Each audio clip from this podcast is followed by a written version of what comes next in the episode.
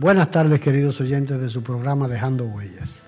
Hoy tenemos eh, la grata presencia de nuestro amigo eh, Lorenzo Sención, eh, quien fue militar, militar durante mucho tiempo y tuvo, es parte de la historia, fue uno de los oficiales jóvenes que estuvieron junto al, al coronel Rafael Tomás Fernández Domínguez, lo cual quiere decir que tiene en su haber una gran experiencia en la lucha democrática por, el por nuestro país, un militar que no fue indiferente a, los hechos que, acontecían en nuestro país después de la caída de Trujillo, por lo cual eh, nuestro amigo eh, Lorenzo Sención se vio eh, involucrado eh, por cuestiones del destino y por el mismo hecho de su vinculación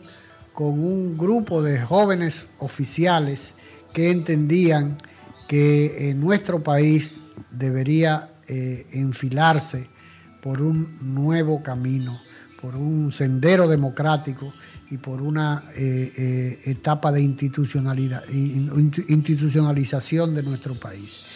Lorenzo vivió una parte importante de lo que eh, se conmemora eh, próximamente en el día 25 de este mes, que es precisamente el quincuagésimo primer aniversario del derrocamiento del profesor Juan Bosch. Hablamos de 51 años que eh, han pasado después de ese doloroso 25 de septiembre que eh, tronchó las ansias democráticas de nuestro país. Buenas tardes, Lorenzo. Muy buenas tardes, Romero. Eh, Lorenzo, yo tengo eh, la, firme convicción de que dentro de, ya después de tu involucramiento en tu carrera, ¿cómo tú te involucras, cómo tú decides y escoges la carrera militar? En una época después de la caída de Trujillo, ¿no? O sea, ¿qué podía pensar un joven eh, para dedicarse a la milicia? Mira, yo no llego a la milicia después de la muerte de Trujillo, sino siendo Trujillo. Ah, la era de Trujillo, ah, sí. yo, ingresé, a la, aviación militar dominicana en el año de 1955. Eh, resulta que yo me encontraba haciendo el tercer año de bachillerato eh, en mi pueblo y después aquí en Santo Domingo. Y como mi familia tenía pocos recursos para yo poder seguir estudiando en la universidad, antes tú sabes que era muy difícil eh, llegar a la universidad en los tiempos de Trujillo. ¿Tú eres oriundo de qué? De qué yo soy oriundo de Inver, Puerto Plata. Ah, por allá del... Entonces... Del, eh, del Caimito. Isabela, por esa barra de No, no, no, no, en Puerto Plata, en Puerto Plata, en Inver, Baja Bonico. Baja Bonico, sí. Entonces. Perdón, el Mamey era lo que yo decía, que queda cerca. es, un vecino nuestro. Entonces, pues estando aquí, ya estudiando en el tercer año bachiller, en el cuarto año bachillerato, yo tenía un hermano que vivía aquí y vine a vivir con él aquí. Y Traté de ingresar en la, en la, aviación militar dominicana como cadete para estudiar aviación, pero las dos veces que intenté, pues no fui, no tuve la oportunidad. Y un amigo que estudiaba conmigo en la universidad, en la normal nocturna, el sargento Durán Oviedo, me dijo, mira, yo te voy a hacer una cosa, ingresa como, como raso y después tú vas a tener la oportunidad más fácil para poder ser cadete y estudiar aviación que tú quieres. Y mientras tanto, si tú quieres, cuando termine el bachillerato, pues puedes comenzar a estudiar la carrera de Derecho, que es lo que tú eh, dices que te gusta, igual que yo. Efectivamente, él me, ayudó a canalizar el ingreso en la aviación militar dominicana. Allí en la aviación militar dominicana se encontraba un, un pueblano mío que era cabo del del cuerpo médico, cuando me fueron a examinar, yo solamente tenía solo 109 libras y era necesario, se exigía 120 libras. Y mínimo, mínimo. Mínimo, 120 libras. y él pudo resolverme el problema. Te ayudó. Poniendo, poniendo que tenía las 120 libras. Claro. Y de- que le pidió al oficial médico que debía firmarlo, que le firmara el documento, aunque le dijo exactamente lo que estaba pasando. Sí. Y el oficial dijo que sí, no había problema y lo firmó. Y así ingresé como raso en, en la aviación militar dominicana. Eh, al poco tiempo de, de estar allí, solicité nuevamente una plaza de cadete y me dijeron que no, no había plaza disponible, pero que dentro de algún tiempo corto se iba a abrir un concurso para que los, aspirantes y los que le interesara podían aplicar porque se iba a abrir la Academia Militar de la Fuerza Armada Batalla de la Carrera, que toda- cuando eso se llamaba Ca- Academia Aviación Militar Dominicana, que fue como inició. Entonces, bueno, pues me quedé tranquilo y hasta que llegó la fecha en que solicitaron eh, jóvenes de las universidades, del- de las escuelas normales, a través de promoción que se hicieron, eh, personal en la universidad, y también lo hicieron dentro de las Fuerzas Armadas, aquellos que teníamos la, la- la- la formación y la aspiración para poder ingresar este. Entonces nos presentamos Y las condiciones. de las seguro. condiciones. Claro.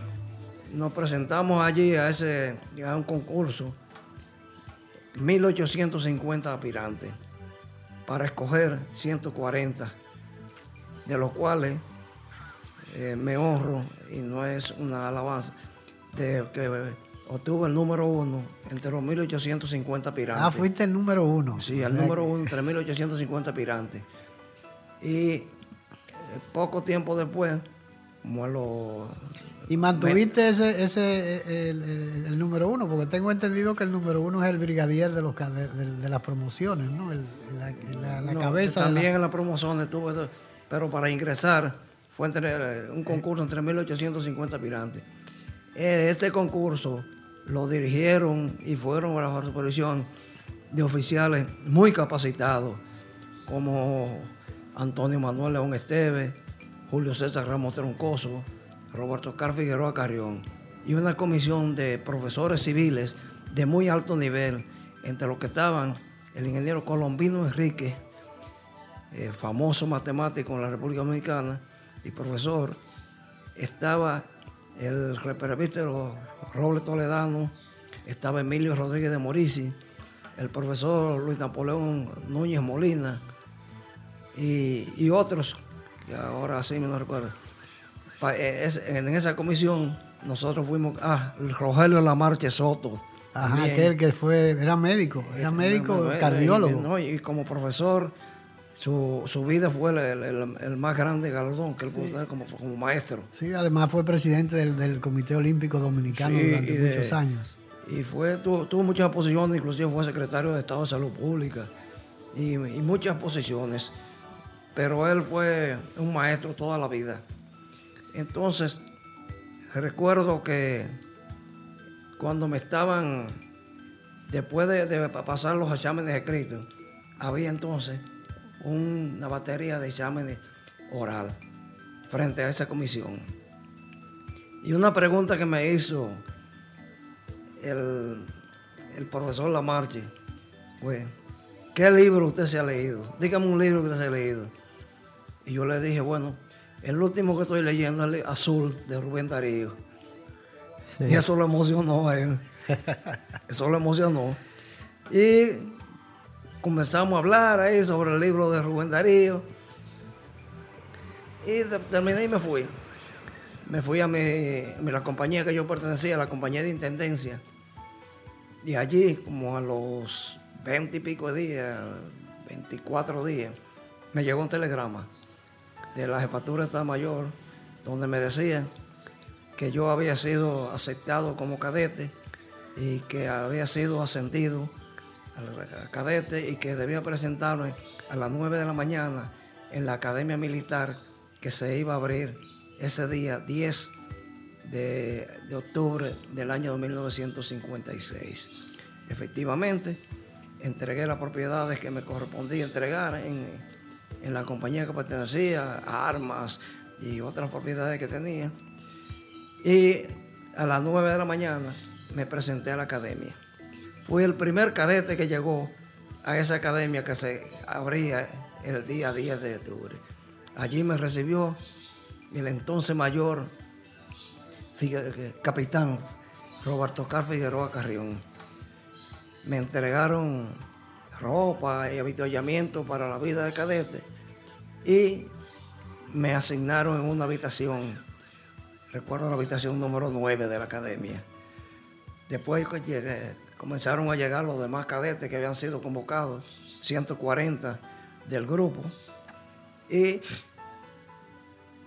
todavía la academia tenía un problema, era que no se había terminado la, eh, cocina. Y nos llevaban todos los días a comer a la base aérea. Al club, al club, de oficiales. Al club de oficiales de la base aérea. Nos llevaban a desayunar, después nos llevaban al mediodía a comer y en la tarde a cenar. Tres o cuatro días después, en la, en la aviación había un grupo de cadetes que tenían tiempo allá, y unos estaban volando, otros estaban en infantería. Entonces, a los tres días que ya se terminó el comedor y se podía cocinar, pues entonces eh, trasladaron esos cadetes también a la academia y con todo llegamos a ser 204 cadetes para el primer año. O sea que eh, eh, aparte de los 140 que habían sido aceptados, había alrededor de 100... 64 cadetes más que ya estaban. Sí, habían cadetes que tenían cuatro años. Que estaban en el cuarto año de. tenían cuatro años, no, cuando eso no existía, no existía un plan riguroso. Eran cadetes que estaban ahí recibiendo instrucción, recibiendo instrucción de vuelo, o algunos eran mecánicos. Pero no, no, en los cadetes, eh, por ejemplo, yo tengo entendido, bueno, hay cadetes que hacen centro, que, que hacen centro en la, en la Academia de Batalla de la Carrera, los de la base naval del 27 de febrero, ¿no? de la Marina van también a su centro a pasar eh, por la Academia Militar una, parte de su tiempo, ¿no? ¿no? No es centro en sí.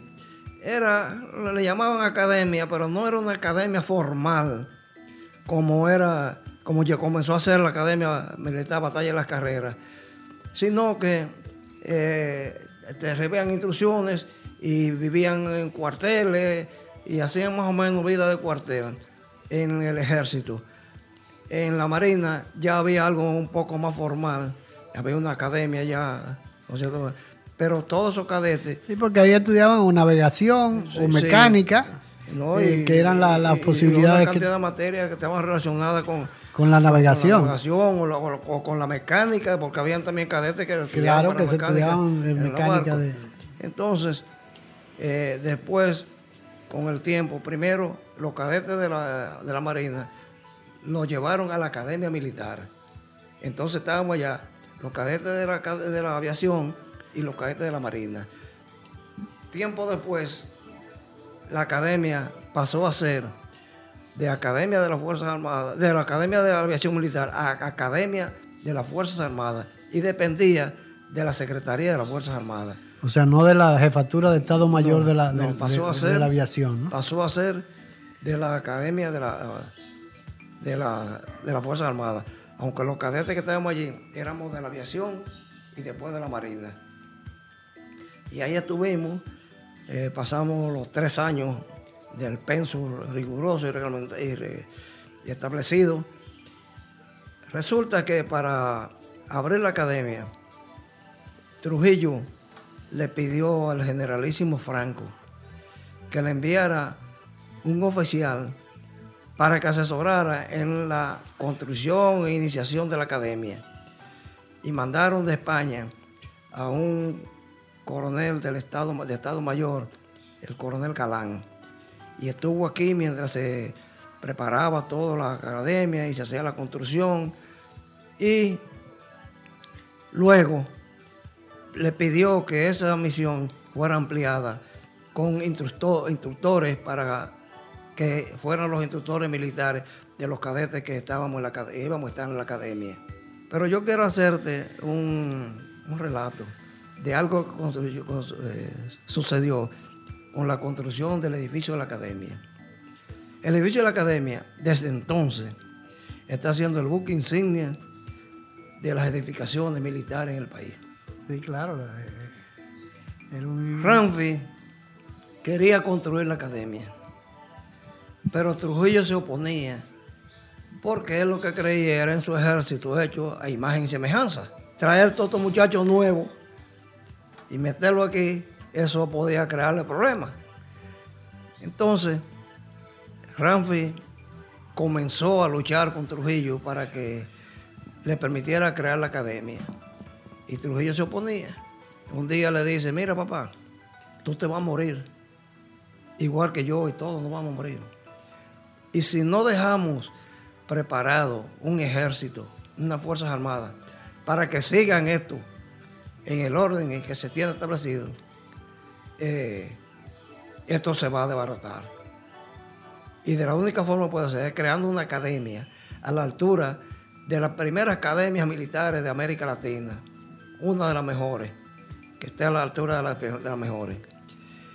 Dice que en ese momento Trujillo se quedó pensando un momento y después le dijo, vamos adelante, crea la academia.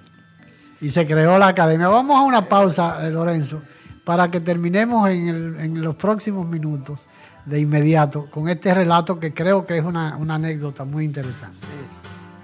Dejando huellas, trillando el camino día a día en ruta segura hacia un futuro mejor. Dejando huellas. Juan Pablo Duarte iniciador y principal propulsor del proyecto independentista nacional, que en 1844 culminó con la proclamación de la República Dominicana. Decir Duarte es decir memoria y sueños libertarios, valores y bandera, territorio, ideas redentoras, sacrificio y dignidad de un pueblo. Decir Duarte es proclamar los derechos democráticos y no permitir que nadie ultraje ni mancille su lengua, sus leyes, sus costumbres, su identidad y su destino. Nuestro compromiso es defender la nacionalidad, ese pregón generoso de sangre y amor que Duarte llamó República Dominicana.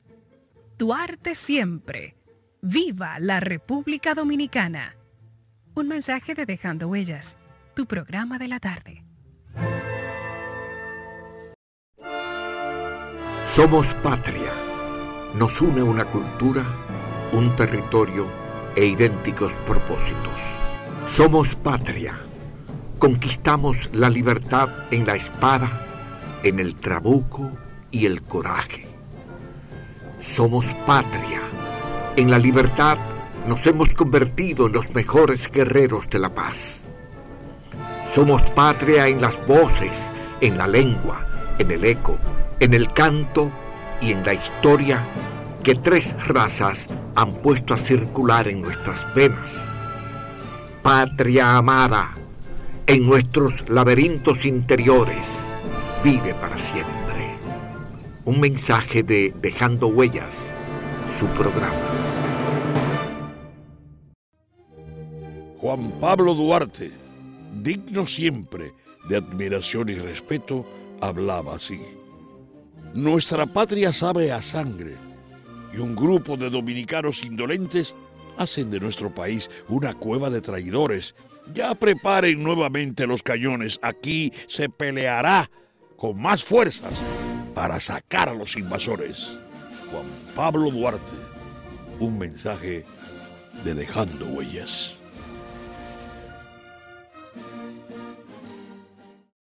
La patria es raíz y sentido de la vida, luz del alba, bandera tricolor que digna tremola los cielos. Patria es humanidad.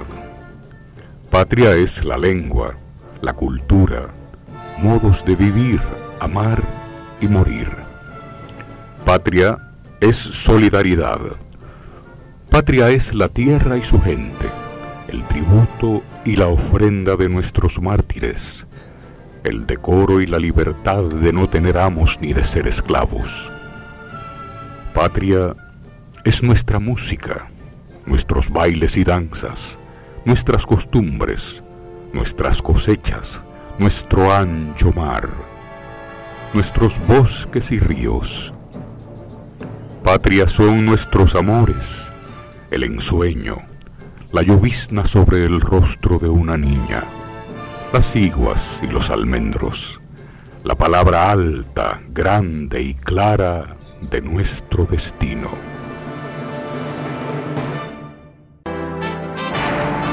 Trabajemos por y para la patria, que es trabajar para nuestros hijos y para nosotros mismos. Juan Pablo Duarte, dejando huellas, tu programa de la tarde.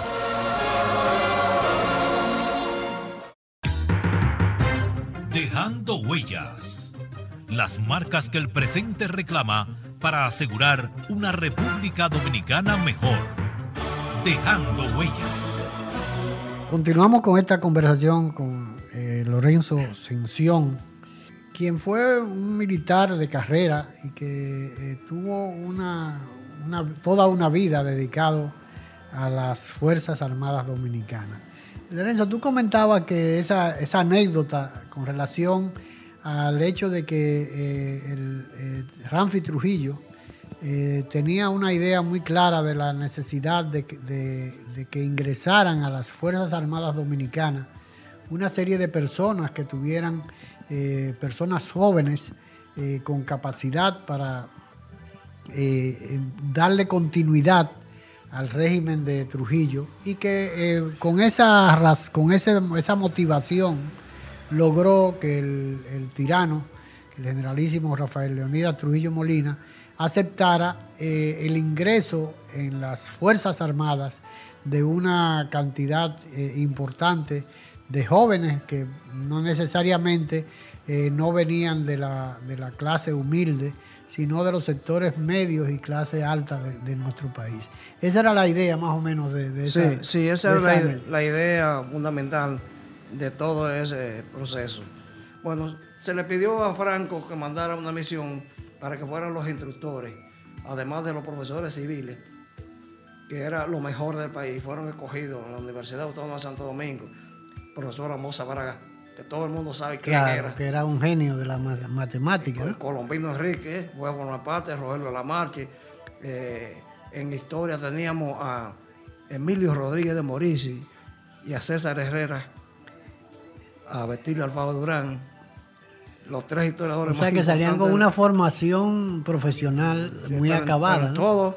En, química teníamos a Escobar Reyes, que era el decano de la Facultad de Ciencias de la universidad. Y así, a Roberto Toledano nos daba historia de la cultura. Y eran todos una cosa. Pero los españoles que vinieron, vinieron cinco españoles.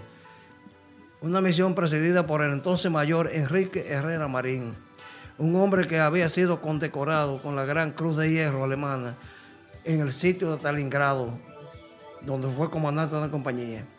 Y después, cuatro oficiales más.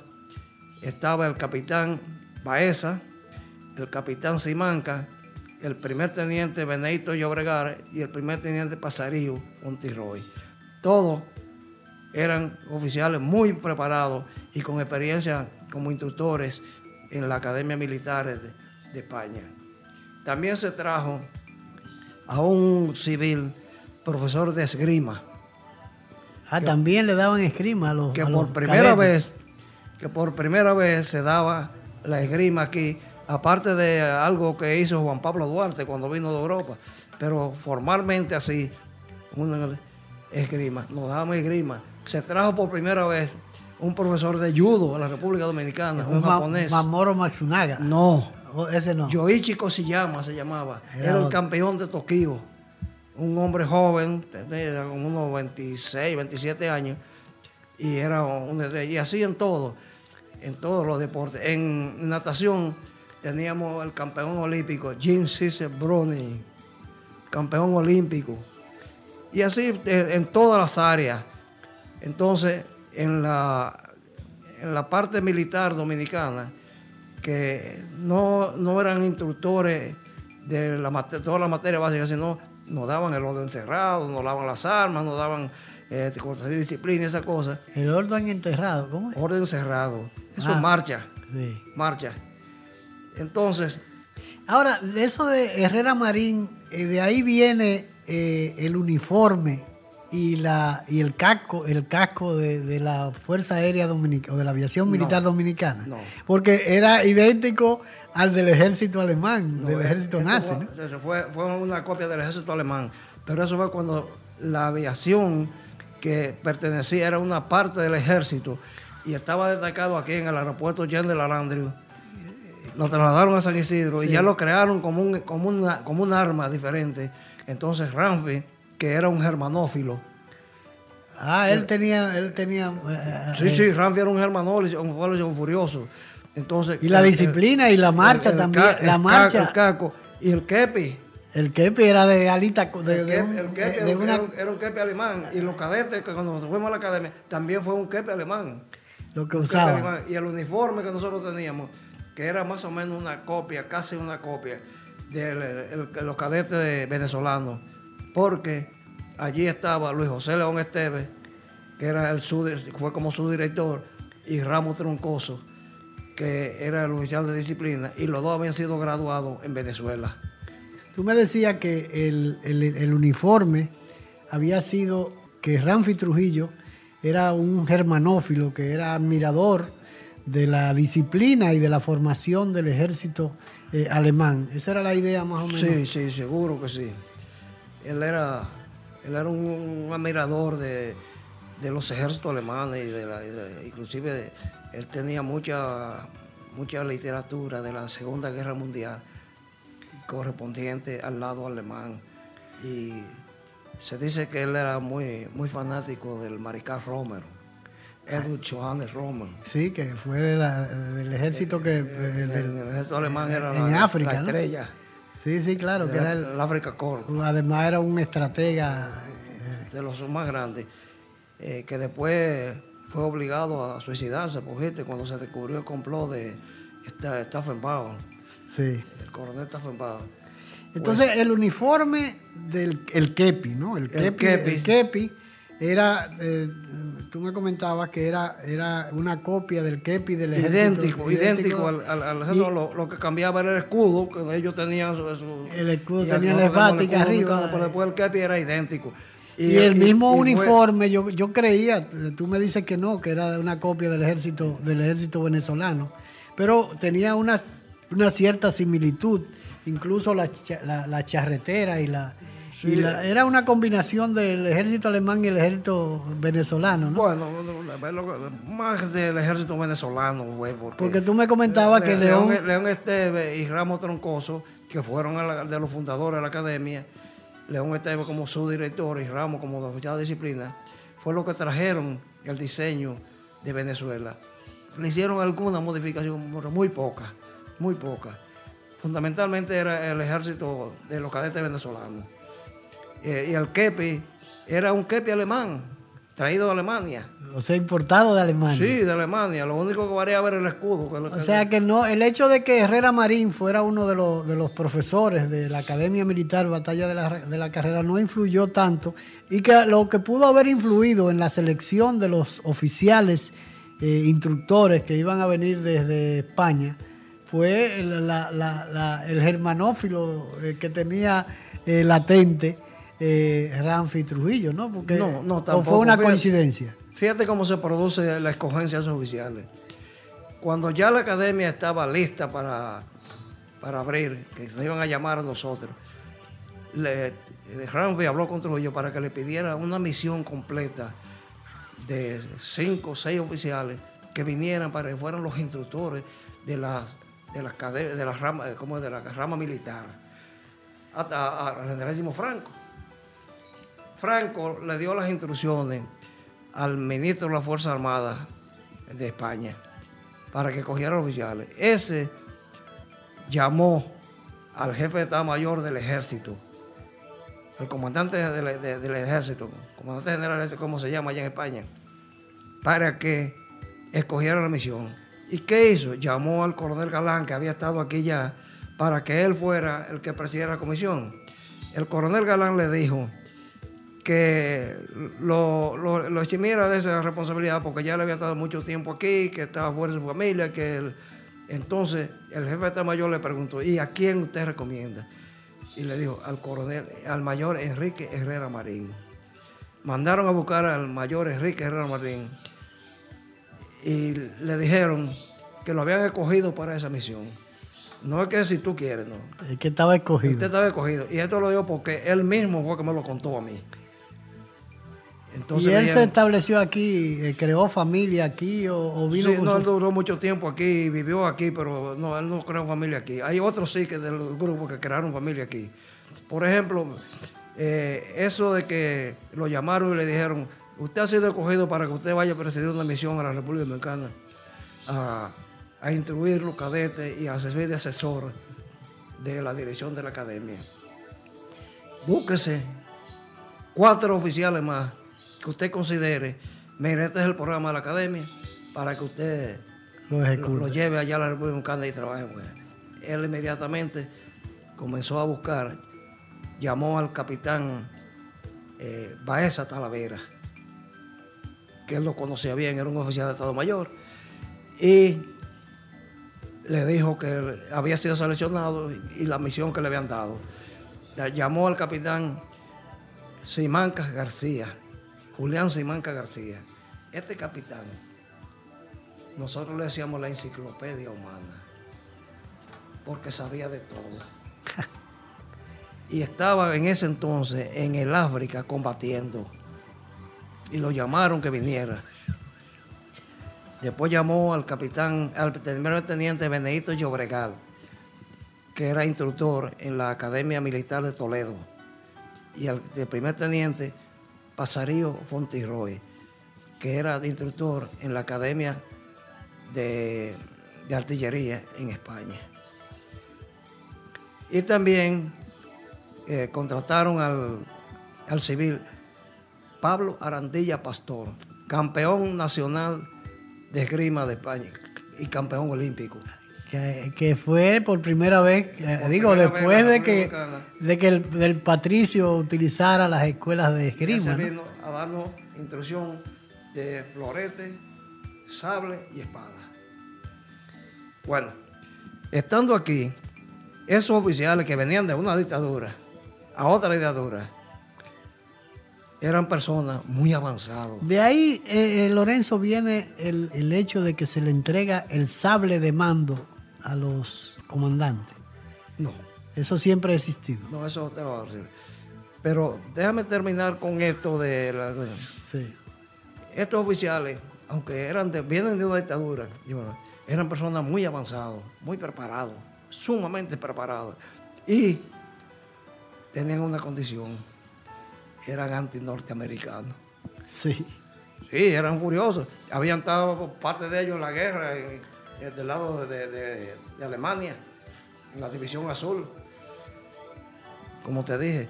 Y entonces, esa gente nos decían cosas a nosotros, que algunas veces nosotros mismos no quedábamos. Tal vez a Ramfi siempre se le achacaba el hecho de que era anti-norteamericano, tal vez parte de esa, de, esa formación. Se la, debe a algunas conversaciones con esos oficiales. Quizá puede que haya influido algo, pero Ramfi ya antes de eso tenía su cierta tendencia es germanófilo. Entonces, eh, también los profesores civiles. Mire, ahí nosotros oímos pronunciamientos de gente que, que nos, nos quedábamos espantados con, lo que nos decían. Esa moza Bra. Claro. Era un combatiente de la, de la Guerra Civil Española pero un genio matemático en el mundo. Que fue de los, de los, de los que vinieron aquí, los refugiados que vinieron aquí a Mozabra, en, en, ese grupo que vino en el 38, ¿no? Sí. Había otro, que ese es el mismo grupo también, que era, había sido asimilado como capitán de la Marina de Guerra, su director del Instituto Cartográfico, porque era ingeniero, ingeniero topógrafo, el capitán José Parejo Moreno pero ¿quién era José Parejo Moreno? A los 17 años era ayudante de Bayo el Campesino en España, en la, segunda, en la Guerra Civil Española. Que todo el mundo sabe quién era Bayo. Bayo fue uno de los generales más distinguidos y que más miedo se le tuvo en la Guerra Civil Española. Sí. Y el que más combatió junto con la Con los republicanos. Con, eh, con los republicanos, pero con. ¿Cómo se llamaba esta mujer? que Ah, contra la, la, la pasionaria. La pasionaria. Bueno, y esa gente, imagínate la formación que tenían y cómo, cómo le hablaban a uno. Un o sea que además le despertaron una serie de inquietudes a esos cadetes jóvenes que estaban ansiosos de aprender. Muchachos, imberbes, todos éramos. Ramfi acostumbraba a ir a la academia de vez en cuando y se sentaba en una silla que habían detrás en cada aula. Y un día, esta es otra cosa que me lo relató el mayor Enrique Herrera, quien me tenía a mí como un hijo. Y que Ramfi lo mandó a buscar. Y le dijo, mire, yo quiero que usted prepare un programa condensado del que ustedes le están dando los cadetes ahí. Que nos lo van a dar a mí, a mi hermano Radamé y a todos los oficiales de mi, de mi entorno. Porque va a llegar el día que estos muchachos se van a graduar. Y van a estar mucho más avanzados que nosotros. Y nosotros no vamos a tener capacidad para entenderlo. Y que así ellos tuvieron que preparar un programa y que se lo daban en la casa de Ramfi a ese grupo de oficiales. Pero llegó después y ese Herrera Marín. Pero mira, eh, eh, Lorenzo, hay, una, hay un detallito que a mí me gustaría. Eh, cuando se construyó la, la, academia. academia Batalla de la Carrera, tú me comentabas que se había escogido un, un, arquitecto dominicano para la construcción de eso. y que esa parte que yo creo que es una, una parte muy pintoresca y muy realista de que aparentemente era una reacción normal ¿no? de un militar que eh, estaba apostando a una realidad, si era cierto lo que decía el arquitecto o si era cierto lo que el temor que podía tener eh, Ramfi Trujillo. ¿no?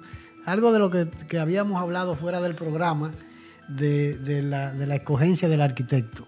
Sí, sí, el arquitecto lo cogió Ramfi. Él lo cogió, ese, consideró que ese debía ser el arquitecto. El arquitecto, el nombre era. Eh, eh, Borrás Logroño. Borrás Logroño. Logroño. Él le decían mi mío, como un apodo. Entonces, él diseñó, él fue el diseñador, porque antes tú sabes que los, ingenieros eran, ingenieros arquitectos. Sí, claro, en la UAS ingeniero arquitecto. Él diseñó, le gustó, y lo diseñó con un parecido al Partenón de Atenas. De Atenas, sí. Si tú ves la fotografía de la academia, tú lo ves que se parecen. Claro, no, no, no, la fachada es una... Y entonces cuando le dio la Ramfi, Ramfi aprobó inmediatamente el diseño.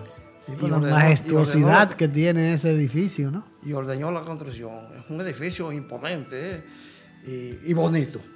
Claro que sí. Entonces, eh, ordenó la construcción. El ingeniero comenzó a trabajar, estaba construyendo Ramfe iba casi todos los días a ver lo que se estaba haciendo. Porque él, iba a la, factura de aviación y de ahí a la academia habían dos kilómetros.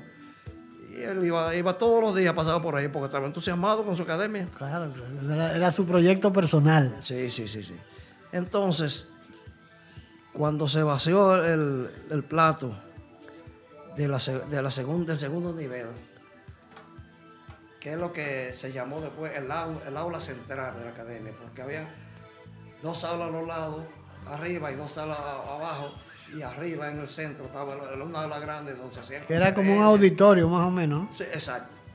Entonces, el, el encofrado se dio un poquito. Porque tú me habías dicho también que el terreno era, era arcilloso y que, él había pedido incluso que, no, no, no que lo hiciera en otro sitio. ¿no? Ramfi escogió el sitio ahí en San Isidro, en la carretera vieja de San Isidro, no en la autopista de hoy, sino en la carretera vieja, por eso la academia está ahí. Y escogió ese sitio. Pero ¿qué pasa? San Isidro llovía muchísimo, todavía llueve mucho. Y entonces, eh, mi mío, Álvaro, que era el nombre correcto de Álvaro eh, Borral Logroño, decía que no debía construirse ahí porque ese era un sitio muy, muy cenagoso y que eso podía crear problemas después. Sí, en la zapata, que, por, Si no se hacía una zapata tan profunda, podía traer problemas y que eh, podía inundarse también la academia, por, como pues sucedió una vez, se inundó la academia una vez. Entonces, Ramfi dijo que no, que era ahí que había que construirlo. Y se, él había cogido porque él había vivido, él había nacido como a dos kilómetros más adelante. Ah, él nació por ahí. Sí, Ramfi nació en San Isidro, donde, donde le dicen la sombra, un sitio que le dicen la sombra, ahí en un comado que había. Y ese, el Ramfi cogió, que era ahí que él lo quería. Mi amigo dijo que lo va a construir. Y tuvo que hacer unas profundidades tremendas para sustentar las bases de, ese edificio. Esa zapata, seguramente alguna alguna, alguna zapata corri, eh, eh Tremenda, y hacer muchísimas cosas, que unos vaciados de, de, cacajo primero para después que ellos puedan. Bueno, yo. Un, afirmado, afirmado. una cuestión, bueno. Y comenzó la construcción. Cuando estaba en el segundo nivel, ya vaciando el plato, el encofrado se dio un poquito. Y eso le quedó con una pequeña curva. Cuando Ramfeld quitaron el encofrado y él vio esa pequeña curva, dijo que eso había que tumbarlo porque eso se caía, que con el tiempo se iba a caer. Y el ingeniero Borras decía que no, que no se caía. Entonces Ramfi, ¿qué hizo? Dijo, vamos a probarlo. Mandó a meter dos mil sacos de arena sobre el techo allá. Y el ingeniero puesto debajo. Lo puso. Ahí tuvo dos o dos, tres horas el ingeniero con todos esos sacos arriba. Esperando a ver si él tenía razón y, si el calculista había hecho su trabajo como debía hacer, ¿no? Cuando terminó, no, no se cayó, mandó a quitar la saca de arena y le dijo continuar y continuó hasta que terminó la, obra de la, academia. que realmente es una obra. Tú me decías también que eh, la pintura era una pintura eterna. Que sí, cuando ya estaba terminada la academia, faltaba la pintura. Se pidió a la Dupont que enviara un ingeniero aquí para que decidiera la pintura con que se iba a pintar y el color de la pintura. Entonces vino un ingeniero, ellos lo mandaron, vino un ingeniero, decidió la pintura que iba a usar, ellos eh, crearon la pintura y el color, que es un color como paja, paja terroso, el que, el que cogió. Y, él dijo que eso le creí, iba a crear una pátina arriba, una, una, oxidación que era lo que le daba. Sí, sí, entonces él precisamente dijo que, que la pintaban con esa pintura y ese color para que jamás en la vida se pintara y esa academia cogiera el la añejosidad del tiempo. Y que se fuera, se fuera, eh, fuera por, el mismo diseño, ¿no? se fuera formando alguna materia que, era que debía Una pátina que le daba la sensación de, de, vejez, ¿no? Eh, bueno. ahora, eh, Lorenzo, cuando tú sales de la academia, tú sales como segundo teniente, ¿no? Sí. Y ¿En qué año tú saliste de la academia ya como En el año de 1959, tres años después. Ah, tú saliste en el 59. pero hay otra cosa muy interesante que tengo que decirlo antes también. Y es el nombre de la academia. Ramfi había decidido llamarlo Academia General Pedro Santana. Pero ¿qué pasa? Que aquí había una polémica entre los intelectuales, historiadores. historiadores, de, estaba... de, si Santana era héroe o era traidor. Traidor. En ese entonces. Entonces Trujillo dijo que no. Que, no que dejaran el nombre para después y la inauguración para después, porque había que cambiar. Pero, al fin y al cabo, la batalla, batalla de la carrera fue la, Pero después decidió, le digo a Rambin, que la, la nombrara con el nombre de batalla de la carrera que no era de Santana y que era la batalla decisiva de la independencia nacional, aunque el héroe era Pedro Santana. Era Pedro Santana. Pero que por ahí no podían atacarlo. Entonces se le puso el nombre de Batalla de la Carrera, pero no se inauguró la academia. Nosotros pasamos tres años en la academia y el tercer año, el día 5 de junio, que era la fecha natalicia de Ramfi, del año de 1959, nosotros estamos en el 56, se inaugura la academia y nos gradúan a nosotros. La graduación y la inauguración de la academia fue el mismo día. Fue el, mismo día. La Tres promoción. de- o sea, la promoción de ustedes coincidió con la inauguración de la academia. Tres años después. Mira qué interesante. Entonces, eh, ya en el año de 1959, cuando faltaban dos meses para la- terminar nosotros el programa, se estaba anunciando, Trujillo estaba esperando la, la invasión del 14 de junio y todo, Sí. y decidieron eh, ingresar 600 reclutas, 600 soldados. No había espacio en la aviación donde alojar a esa gente. Y entonces lo alojaron en el hospital Darío Contreras, que estaba terminado. Ah, sí, yo recuerdo que eso era un campamento. Estaba terminado, pero no había sido. Sí, yo lo recuerdo, que tenía una verja, una verja, una malla ciclónica y militar, era un ¿Y centro militar. Que A yo no me, nosotros- perdón, yo no me explicaba por qué. Ahora es que caigo, porque yo tenía un amigo que estaba dentro de esos 600 eh, apellidos Larrache, cuñado de, del- del- de Johnny, ¿cómo se llamaba? Que fue jefe de Estado Mayor.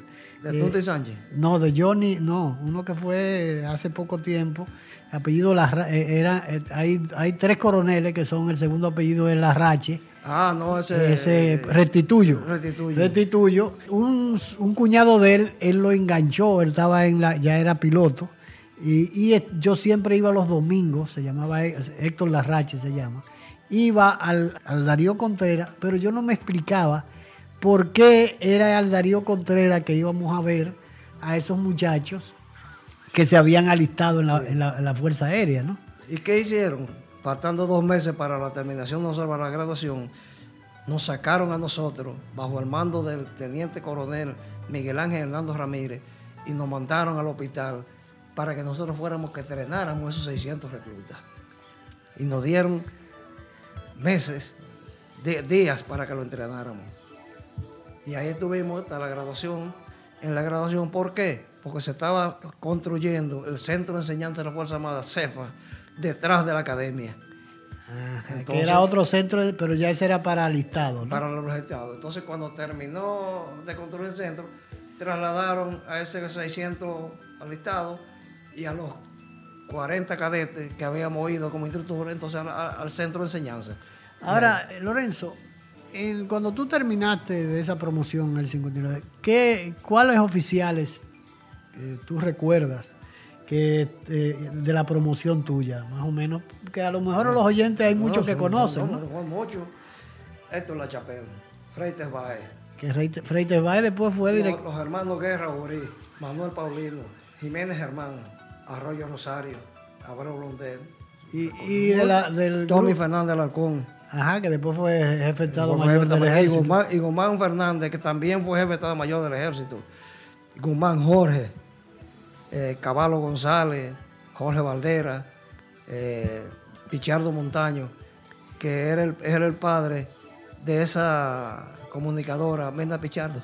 Ajá, sí, sí, sí, que, que- que ella, ella fue, eh, su padrato fue eh, uno de los Rodríguez Chavarría, eh, eh, Sí, Santiago, sí, que se sí, casó con su... el, el padrastro de sí, ella. fue el padrato de ella. sí. Porque él terminó, él se suicidó. y- Pero, eh, y de la promoción de los que venían detrás de ustedes, hablábamos hace un rato de, de- de que estaba ahí Pablo Garrido Medina. Sí, que, detrás de nosotros, la segunda promoción, estaba Pablo Garrido Medina, bienvenido Fernández Severino, eh, Rosario Abad, Rosario, dijiste, Rosario eh, Abad, Apolinar eh, Ten, Apolinar Ten, había un grupo bastante grande. Recio Hernández. Recio, no, Recio no, Recio es- va a la academia en el año 62, cuando, Ah, ya en él había- 61, cuando nosotros éramos instructores en la academia, Recio Hernández a la academia. Ah, yo pensaba que él era de la misma promoción no, de, no, no. de- de Garrido Medina. No, Garrido grupo. Medina sí, ese grupo.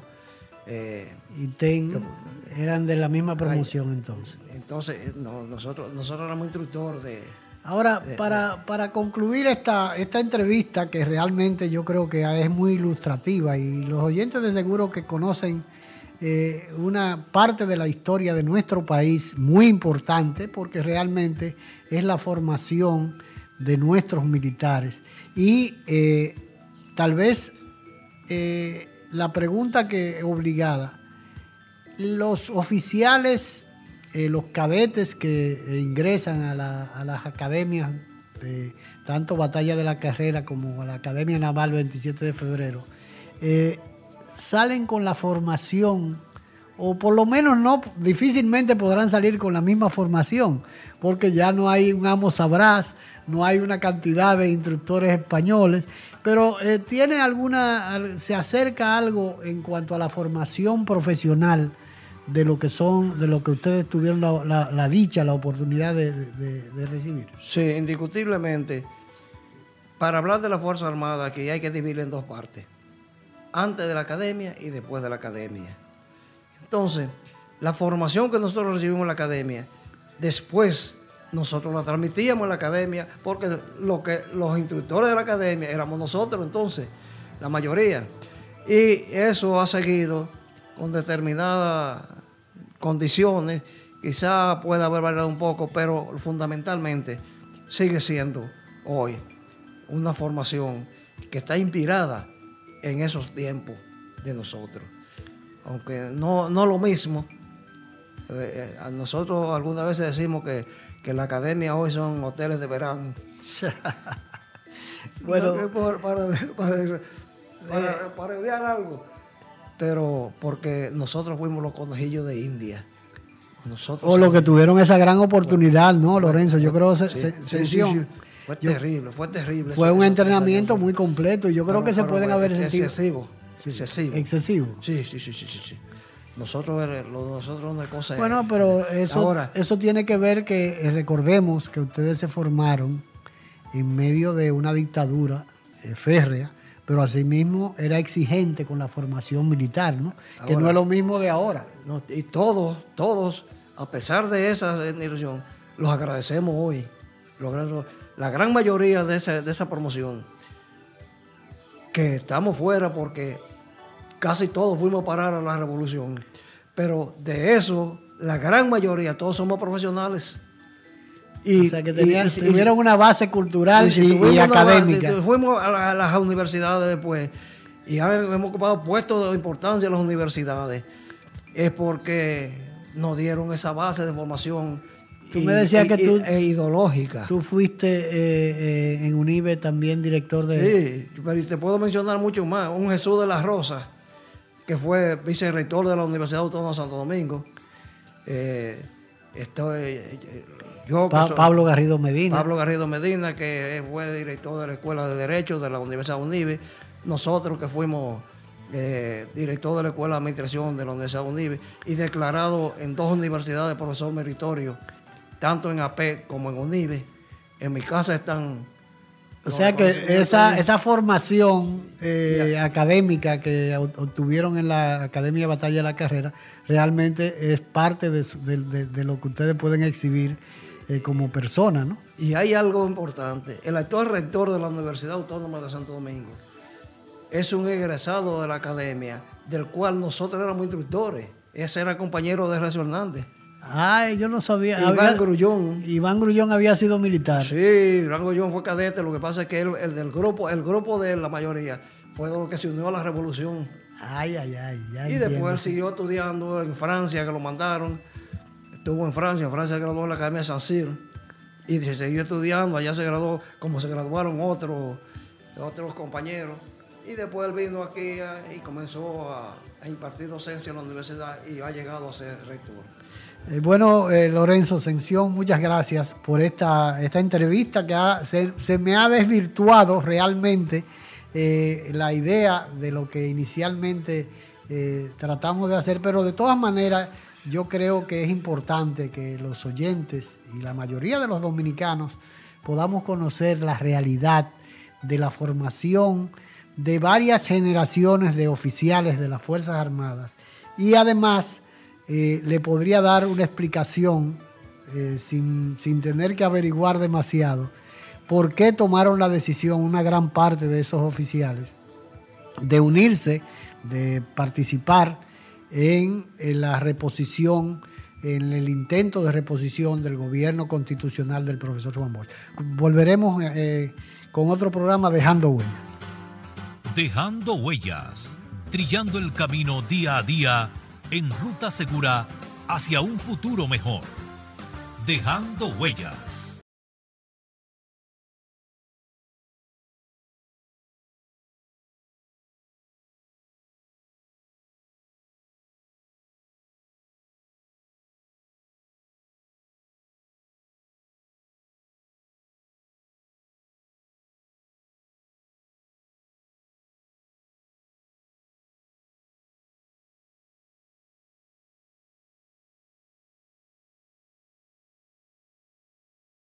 Mi patria hermosa siempre será.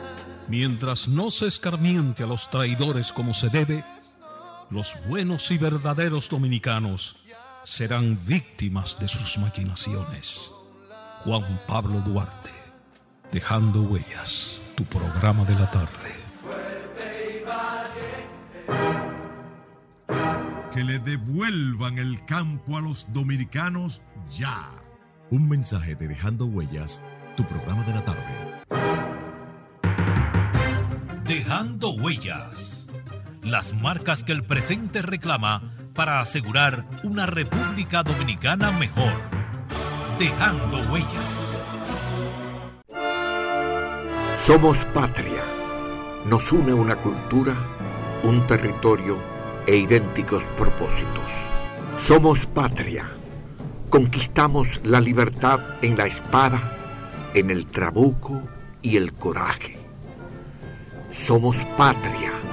En la libertad nos hemos convertido en los mejores guerreros de la paz. Somos patria en las voces, en la lengua, en el eco, en el canto y en la historia que tres razas han puesto a circular en nuestras venas. Patria amada, en nuestros laberintos interiores, vive para siempre. Un mensaje de Dejando Huellas, su programa. Juan Pablo Duarte, digno siempre de admiración y respeto, hablaba así. Nuestra patria ha de ser libre e independiente de toda potencia extranjera o se hunde la isla. Juan Pablo Duarte, un mensaje de Dejando Huellas. La patria somos tú y yo, la familia toda, el suelo que nos legaron los padres fundadores. El derecho a ser libres y felices, a trabajar con alegría y seguridad, depende de nosotros. Renovemos los principios que ayer inspiraron a los buenos dominicanos, inmortalizados en los símbolos que nos identifican como pueblo. Defendamos palmo a palmo nuestra patria, porque es como defendernos a nosotros mismos en las presentes y futuras generaciones. Enarbolemos pues nuestra bandera, blasón eterno de los sagrados valores de la dominicanidad. Un mensaje de Dejando Huellas, su programa de la tarde. Agradeciendo haber estado con nosotros, se despide de ustedes Dejando Huellas, esperando poder contar con su audiencia en un programa más de la revista dominical Dejando Huellas bajo la dirección y producción de Honorio Montaz.